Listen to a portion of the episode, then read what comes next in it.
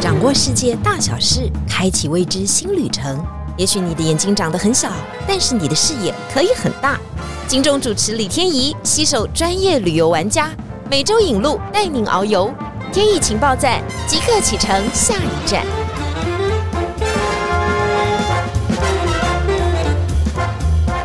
情报站，你说赞不赞？日本呢，在疫情之后，很多人都去造访过啊。不过我们对日本的熟悉度实在是太熟悉了，所以很多人都会用自助的方式去哦。但是呢，你知道日本现在开发的景点也越来越多了，而且很多我们不是只有到东京、大阪啊，就是我们一般中想象的行程，还有很多想象的行程应该去的地点，还有一些新玩法。最重要的是它的美食啊，不断的推陈出新啊。如果你要走到比较一般观光客不会去到的地点，吃到的东西当然就包罗万象，方式当然也非常非常的多。不过要聊到日本啊，我并不是专业户，我跟一般你们一样，我们就是自助型啊，喜欢去这种大型城市。但是后来啊，最近去了一次，五月份去了一次，才发觉原来日本其他的地方这么美。如果可以啊，常常的去，然后理解这个国家，理解这个最近我们飞行时间又不用太长的地方，其实也是一个很好的旅游方式。因此，我们在今天呢，特别邀请到我们晴日旅游的日本女王。Tina，欢迎，Hello，大家好。Tina 带团带有多少时间了？可不可以跟大家分享一下？二十五年，二十五年。所以你从大学一毕业就开始带团吗？没有哎，大学我有是念观光系本科系的，是，所以大学二年级就开始带团了。哎，哇，这样是不是暴露年龄了？不会，哦，好，没有关系。所以大学二年级你就考上照，是这个意思吗？应该是大学二年级，我们的观光系就有一个组织，就是需要你去外面去测试你到底适不适合观光系。所以我们学校就有规定说，你一定要出去外面实习。所以这就是实习，那你还是会跟着一个专业的领队一起出去？没有。我们学校是属于比较残忍的，就是你要自己去找。这是哪一家大胆的学校跟大胆的旅行社？好了，既然是二十五年，我们就不追究了。所以你的第一个团带的是什么？我们学校有自己的一个领队群，所以我们先从国内旅游开始带，就是带一些学生的，像救国团的这样子的国内旅游，先从国内 run 完之后。但因为我比较本身特殊的是，我的第一个实习单位是做。去国外的旅行社，二十岁那一年第一次带团的是菲律宾的长滩岛。菲律宾的长滩岛，那是一个二十几年前的长滩岛，跟现在的长滩岛长得完全不一样。对，想必你很会游泳吧？那时候好像完全没有任何的概念，就对了。反正公司派你去哪里，你就要去。请问你有紧张吗？没有哎，就是可能那时候胆子比较大，没有紧张。请问你带多少个客人？我忘记了，我看到什么都我忘记了，但是我只记得说，最主要学校就是让你知道说你适不适合这个行业。对，那时候就立定志向，觉得适合吗？就喜欢呢。嗯，对，但是这也是蛮特殊的，因为我记得那一年我们班就走了十五个同学。你是说，如果一个班正常是三十个人，四十五个，那时候四十五个，对。天哪，因为他去了一趟，应该是说他出去外面的实习之后，发觉他不太适合做。观光业这一块，所以他就离开了，他就转系，转系。对，那你是留下来的，对，我是留下来的。你为什么会走到日本的这个线路呢？追星。怎么讲？你在旅游业做的越久，你就会知道说语言真的很重要。对。但是台湾对于日文的这个学习环境，真的没有像英文有这么多的发展性。嗯，所以当然你就是对一个东西很有兴趣的时候，你一定要对它的一个某个方面很有兴趣。譬如说，你对它历史文化。但我们那时候二十岁的小女生，我们只是觉得说，碰到的日本文化，第一个最快、最贴近生活的就是看日剧。如果大家现在都很喜欢看韩剧，不好意思，我跟 Tina 那个年代简直日本艺人，我们要疯了，好不好？对。然后我们台湾又从那个时候开始，对于日本的文化，对日本的一些电视节目什么的，又比别的国外又多，所以就会觉得说，哎，因为某一个偶像剧，然后知道了日文之后。就觉得哇，我好想把日文学好。我们这一集没有要聊追星，但我好好奇哦，你要是追哪一颗星？我追杰尼斯哦。那就非常多人呢，是不是？然后那个活动又很多啊，就是你会觉得说，哎，你的日文他到底要讲什么，你就很想要知道，哦很想要知道，很想要知道。就激励你学习的兴趣。对，所以很多家长，你如果有在听这一集的话，你要知道哦，如果小朋友有很喜欢唱 hip hop，你就是要鼓励他去听，因为他有兴趣，他就会搞清楚，就算骂脏话也要骂的有道理。因为现在要找到一个，有兴趣的东西不简单呢、是而且你要持之以恒呢、那你这样学习了多久？其实我在学校学日文，那叫他自己自学。说真的，我第一次被打击的时候，就是去日本的时候，嗯自己觉得，哎，自己日文程度应该还算 OK。嗯结果那时候呢，一去就发觉完全不是想象中的那一回事，嗯根本说不出口。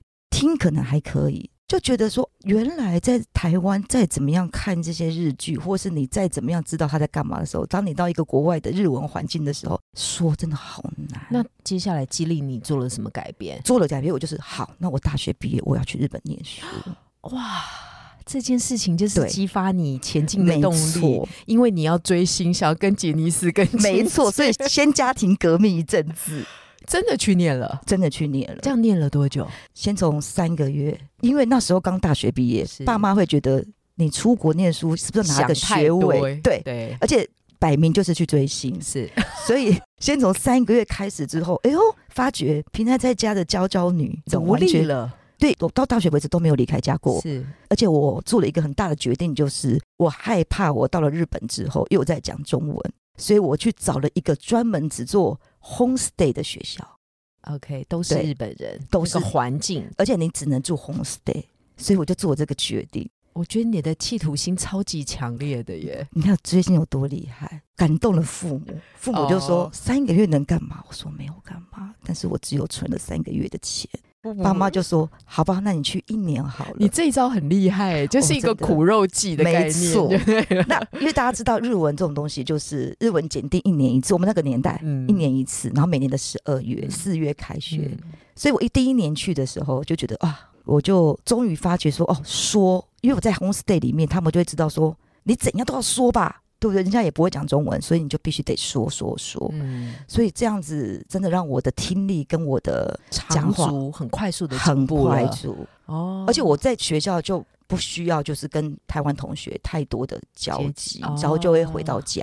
然后真的跟日本人生活在一起的时候，你就会发觉哦，原来日剧是日剧，生活是生活。懂懂懂，对所以这就是一个学习的过程，还有他接下来进入旅游界一个很重要的跳板。但是我知道你其实你开始进入旅游界的时候，你也带了很多日本商社的人来到台湾，是一个什么样的因缘巧哦合？，其实我在日本留学去了两年，第一年完了之后，第二年因为日本检定是一年考一次嘛，那最高的是一级，但是我们第一次去的时候只能考二级，嗯所以呢，我必须要再留一年考一级。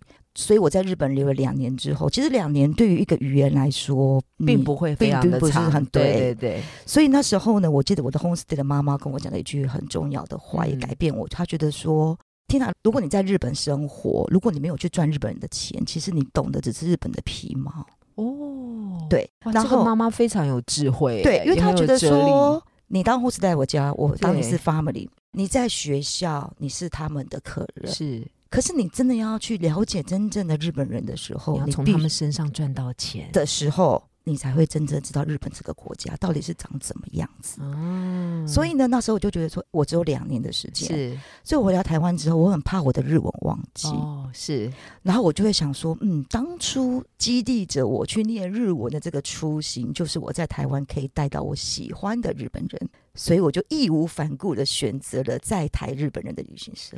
哦，对。他可以接一些日本人来的旅客，对。然后进行台湾的观光，是，然后我每天都在讲日文的日文，偏废这件事情对，然后他们又是很特殊的客人，对，你可能就是先从一般的观光客，嗯。然后到商社，然后嗯。到一些大型的团体，然后从他们身上看到，如果我们把台湾的观光做得更好，他们就会对台湾的印象很好。这是有一个长远的使命啊。没错，所以其实我当初是在台湾带日本人带很久，Tina 的工作当然他持续啊带很多日本人进入台湾啊，但是他更大的另外一个工作的要项就是要把台湾人带去日本啊。我知道你这一次特别回来哦，有带了一个铁道旅游。我们先来讲讲这个铁道旅游好了，我们先从这个你觉得印象非常深刻的雪月花号开始谈起好了。因为日本铁道真的是非常非常多哦，到底要怎么样去选择？那为什么是雪月花号？应该是这样说，因为其实日本对大家来讲真的是一个又熟悉又陌生的国度。是，大家可以自己想一下，就是日本自由行很方便，但是你有没有发觉，你在自由行很方便的地方的时候，你到哪都是外国人。你想吃的东西的时候，你上网 Google，对，找不到当地的精髓。没错，嗯，因为大家介绍的就那几家。是，其实，在日本人来讲，因为日本实在是太狭长型了，当然不是像我们台湾这么小，所有车子都可以到。所以日本的四十七个都道府县，其实我们可以把它说成四十七个台湾。嗯，你就会知道台湾在这么小的地方都有各地不同的美食，更何况日本的四十七个都道府县，那要怎么去连接起来？不可能靠车子，所以日本就有了火车的铁道。嗯，那这几年呢，日本的火车铁道在地方来讲的话，也碰到一个难题，就是少子化、老年化。所以变成坐铁道，真的在做交通的人好像变很少了。所以日本必须要精益求精，我不可能所有人都全部都挤在大都市里面。所以这日本的地方呢，就做了非常多的做这种铁道，不是只有交通工具，因为你可以做成一个观光的手段。那怎么观光手段？交通不是只有到 A 到 B 之间的距离。日本现在呢，在很多的乡下，为了要让观光更加的突破点，所以呢，日本的很多的乡下的铁道呢，做成观光列车，就是哎，你坐我的车之外，它所有的建筑材料都是我这里当地人生产的职人。那像我们刚刚讲到那个雪月花，它是比较有代表性的原因，是因为它其实行驶的地方是在。日本的北边叫北路的地方，一个叫新系的地方。新系的地方，新系是一个非常就是泻药的泻少了那个宝盖头，那个字就是那个字念细啊。对，很多人念细 湖嘛，对，细湖其实念细。那可能台湾的朋友都会知道说新系是名，只有这样子，是这样子。但是其实新系其实它有很多蛮值得推荐的景点，但是它的旁边的邻居可能。金泽、小松名气都比他大，加上他有新干线可以到金泽，嗯，所以大家可能就到金泽，可能就玩一玩以后就走了。对，新西的人要怎么让你可以再把脚步移动到新西兰，你就必须要有一点创意。嗯，所以呢，就有一个这样子的铁道叫做雪月花号。所以它的长相或它的经营方式跟台湾明日号很像吗？还是这是完全不一样的概念？你先不要批评，你用另外一种说法说明日号可能只是初级版本，我应该是这样说。其实我们在接触铁道的时候，大概已经有六七年了，并不是现在才开始。只是说现在这个明日号，我觉得总是有进步嘛，是是是。但雪月花让你会觉得更感动的是，我就是标榜我只用星系的任何东西，哦，完全在地。对，包括这个火车的打造也是在地嘛，在地出厂也是在地，出厂也是在地，里面所有的可是这也要有这个在地，它有这样的工艺技术跟它的工匠，也有它的职人，才能够应运出。这不是每一个四十七道福建都可以打造出来的吧？其实就看你有没有把它 focus 在这块地方。其实，在信息的部分，本来工艺技术就很好哦，只是大家可能觉得它都是农业，就遗忘了这遗忘这一块。那打造了一个这样子的观光列车，你光是看那个列车，你就会知道它长得就是不一样。嗯，它有非常大的落地窗，嗯，等于是完全是三百六十度，可以让你非常环视的进去里面。两节车厢完全就是不同感觉，不是每一个车厢长得一模一样，完全不一样。所以游客进去应该是。说窗在哪吧？看不到窗，应该是这样讲。你的窗就是你的景色，哇，感觉是个透明列车，是。重点是两节车厢完全风格有不同。嗯，一号车的车厢是做的比较光明明亮的，然后它适合你一个人、两个人并排并排，然后完全是跟窗户零距离，等于你跟景点零距离。第二节车厢是完全坐着餐车式家族 family 的四个人坐或两人的亲人对坐。所以它里面做的一些工艺设计，然后它一些里面的想法，譬如它的椅垫上面，它的纹路就是雪月花，就精细到这种程度。是。一般来讲说，哎，这就是餐车嘛，对不对？还是说，嗯，它有不同的选择？还是在这样的特殊的日本的铁道的列车当中，都会附有餐食？然后那个餐食又是特别的？应该是说，每一个铁道都有它主打的一个主题性在。那雪月花它主打的主题就是，你来了我这个地方，我要怎么在最短的时间告诉你我新系到底有什么哈？啊，我新系到底有什么好吃的、好看的、好玩的？它把它浓缩成这一个列车。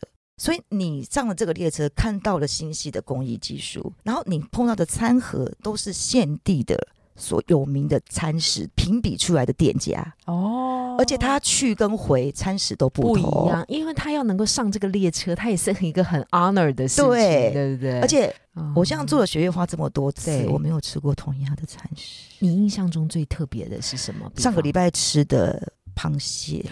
新系的螃蟹嘛，对，因为靠北边嘛，对呀，北边海边。那甚至他很用心的，就是每一次的餐食不同之外，他还会在里面的设计，譬如说他的筷架，嗯，他的杯垫，全部都会是让我们旅客带回去的一起一会的纪念品。一期一会就是我这一辈子可能只有这一次可以见到你，对，所以我要把你留在我的心中，这是一期一会的感觉。而且雪月花号很特别一点是说，它的冬天的雪景没有像我们春秋这样子这么漂亮，所以呢，雪月花是一个很富人情味的列车，它有很多站是有非常多人在欢迎你的。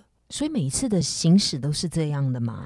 大致上是，但是它在冬天的时候有更特别的一个活动，就是它可能会停在某一站之后，它有一个接驳车把你载到渔港去喝一碗新鲜的米索西鲁做的螃蟹的米索西鲁汤，再把你接驳车回来做到这个活动。怎么办？好想去玩哦！对，怎么听完以后我就觉得好棒哦？这个不当地吗？因为他这个太精细了，对，这个就是日本的人的个性，而且他在心系，对，心细就是是一个资源没有这么多，我们所说的乡下地方。你刚刚做了一个比比喻嘛，他可能就是如果以台湾来讲，就是苗栗呀、云林啊这种不受待见的地方，或者是就是很容易大家遗忘的遗忘的地方，或资源很少，或拨款的时候也不一定会想到他的地点，他就必须要自己来营生。是。而你坐这段列车之后，你会发觉，你除了付了火车票之外，你吃的餐食也让当地的小农、当地的餐厅又得到帮助，帮助，而且完全在地。比方说，我坐这个雪月花列车的行程，我是上了这个车都在新系游走，我会住在当地嘛？我们的行程的话，就会因为要坐雪月花号嘛，我们前一天晚上就会住在附近，然后完了之后呢，就会往下一个地方前进。哦，对，咚咚咚，就会离开新系，或者是到其他的城市去嘛。所以，也许我们真的只有在这个时间点能够遇见他，跟他相遇。这一段期间，他要让你留下最深刻的印象。希望你的二度造访，这听起来真的很感人，这 真的很感人。而且他们做的很精细之外，他们把雪碧画这个列车呢，把它升格化的到一个在地创生的概念。嗯，这是什么意思？这就是说我如果坐了一个观光列车，那我职人的后代，我不用回到。大都市，我觉得我工作可以做啦。对，我就可以留在当地嘛。那我买杯垫，杯垫就有生意啊。是，我的快价，我就可以把它改良的越来越好。对，而且我觉得很棒的地方是，这些都是附在我们的车票里面。哦，客人不用。特别的去再去花费，对，因为他们就是觉得你这样一整个才是我们整个星系的所有东西，而且大家都很愿意投入，没错，因为觉得雪月花就是他们当地的一个 honor，一个骄傲，对，甚至他连饭后的咖啡跟甜点都是特别自己做的。哎呀，好了，所以为什么大家都这么爱玩这个日本的铁道行程？是，我们都讲不出来所以然来，因为我们从车厢外观无法研究到底是好的不好的，因为每一个车厢外观其其实都有非常特别的地方。今天听 Tina 一讲以后，我们才知道原来他在内部想要赋予我们的想法是什么，是还有他带了整个村庄的情感，对，希望让你带走。所以他很热情的欢迎你的时候是发自内心的，因为你可能吃了他们家的小番茄，或是用了他们家的东西。我跟 Tina 这次有去那个日本的旁洛游轮嘛，哈，我们在那个旁洛游轮的一些点上面，哈，后来啊，我们也是发觉日本虽然有一些很特别的离岛，但我们每次到那个离岛上面，所有村庄的人都出来了，然后都非常热情的迎接，因为他们没看过那么多人 呢，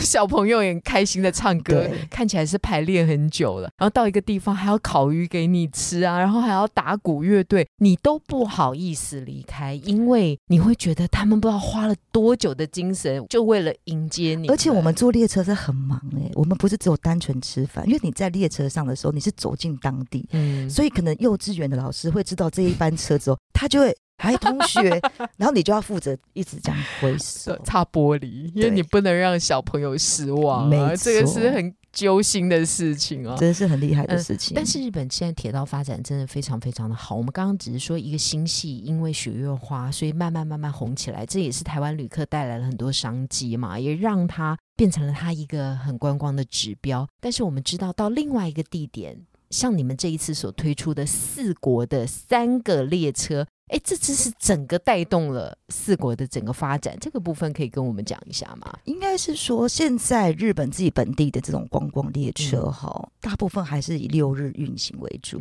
所以你想想看，如果我们一个行程一个礼拜七天，嗯，我们真的只能做到一台列车而已，因为我们现在已经主打这个铁道了，所以对于日本人也觉得，哎，竟然有比日本人更快发现我们这个很特别的铁道。因为我们公司其实研究铁道蛮久了，四国有三台非常特别的铁道。以往都是因为大家知道四国就是一个四方形的一个四个地方，那它串联着这四个地方。可是你看哦，你一个礼拜只能做一台，你是不是要花三个礼拜？好，我们先打断一下，给大家想一下那个地理位置啊。本州、四国、九州、北海道，这是我们以前国中地理的时候有一学嘛。对，我们大部分就是在本州部分。哈本州的南端应该是福冈吗？本州。南端是山口，我们一起去过的山口，对对对对。然后再来，我们真的比较少去到四国，是。所以我刚还有问缇娜，说四国有没有飞机嘛？他说大部分都是要从广岛转。现在的话，就是广岛比较比较对了，嗯。但是他竟然一个小小的，我们说小也不小了哈，就是至少在那个地方有三台列车。我们先把地理概论先跟大家讲一下。那你说四国的是三台列车，对，因为四国这个地方也是完全纯靠观光，嗯，那。其实有蛮多日本的名人都是四国出身，像明治维新的时候啊，有非常多的幕府志士。譬如说，我们可能熟悉的像坂本龙马，可能也在四国也琢磨很久。四国有非常多的地方是真的车子很难到。四国其实跟台湾的地理位置稍微有一点点类似，它也有像我们台湾像泰鲁阁的地方，大部位、小部位，所以很多以前比较。早期的四国团体，你只能拉巴士。那你拉巴士要拉四个地方，其实真的走马看花。嗯，四国现在就是因为他自己本身也要靠观光，所以他这个三台列车呢，譬如像版本龙马，它可能就有明治维新的感觉在里面，所以就会有两节车厢，一节是。黑船，啊一节是昼船，完全设计风格就是按照的版本罗马时代。那还有专门看夕阳的英语叹号，嗯，还有千年物语号，嗯，所以你就可以在一个礼拜当中，你就可以坐到这三台列车，而且餐食都不同。因为你刚刚说六日，所以他们其实就不限于六日的形式。呃，我们公司现在因为就是比较着重在铁道旅游这一块，所以他为了我们去包了一个这样子的行程，就特别为我们不就把火车开出来，对，就七天当中你就可以坐三条列车。这个是我们独家的行程了，对，像独家行程，这个真的是非常的特别嘛，哈，对，特别，因为你坐到每一台火车，它所有的设计风格、所有的餐食都不一样，嗯，对。这三台你最想推荐的，你觉得那个印象非常非常的深刻，你会觉得说，哇，这个太美了，或者是非常值得做，每一台都不一样。你看他多么的会讲，真的，每一台都，如果你去四国做一台，你就要做第二台。跟我们讲讲那个可以看到夕阳的那一台哦，英语摊号，嗯。应该是说，我觉得日本人很厉害的地方哈，我必须要讲，像日本的国民个性是完全不是竞争关系，完全是共荣哦。所以三台列车为什么没办法做比较，就是因为他知道还有三台列车，所以每一台列车他做的包装跟做的餐是完全不同。嗯，他们不是竞争型的，他们是属于包容型的，就是你这台列车也许有吃什么了，我下一台绝对不会吃，对，而且我一定会特别的。没错，我这台。虽然是走山，但英语它走海啊，就分开了。你就是要做一个串联连接，这个也是哈，大家是公平竞争，但是又互相能够连接，把旅客的钱都能够一次赚到，这才是真正的真的厉害为什么它连接性这么高？就是因为雪月花的附近呢，它也一定要有不错的餐厅，对，不错的饭店才能供给，我们才能对。嗯，四国铁道也是，你真的完全没有办法抽哪一条出来，因为所有东西都没有重复性，旅客坐着也不会觉得有重复感，没有。所以我每次带回来，我叫客人票选，客人票选不出来。就是这三台，大概坐在上面的时间是花多久？是每一台不太一样，大概都一个半到两个小时。那是它每一个地方的特色性质都不一样。像我这一次呢，还有坐一个东京的列车哦。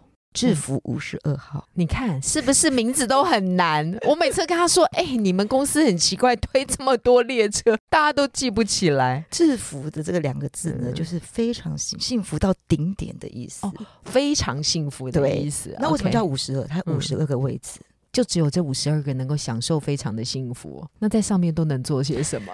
这个制服五十二，我这次的行程刚好是从大阪进东京出，所以我是不是到了新系的，对不对？对，好，我这个我这一段的主题就是双铁道。一样不是我们家包车也做不到，因为这是六日。嗯，可是你想看哦，星系是靠大自然，对不对？好，那大自然这么的美，其实说真的，大自然就是疗愈，也没干嘛，山跟树跟花在那，你看着就开心，是这厉害的地方。对，但制服五十二号是西武铁道的一个东京观光列车。嗯，我在东京有什么景呢？很奇怪，对不对？好，所以呢，他们就请了魏延武大师去打造他的车窗。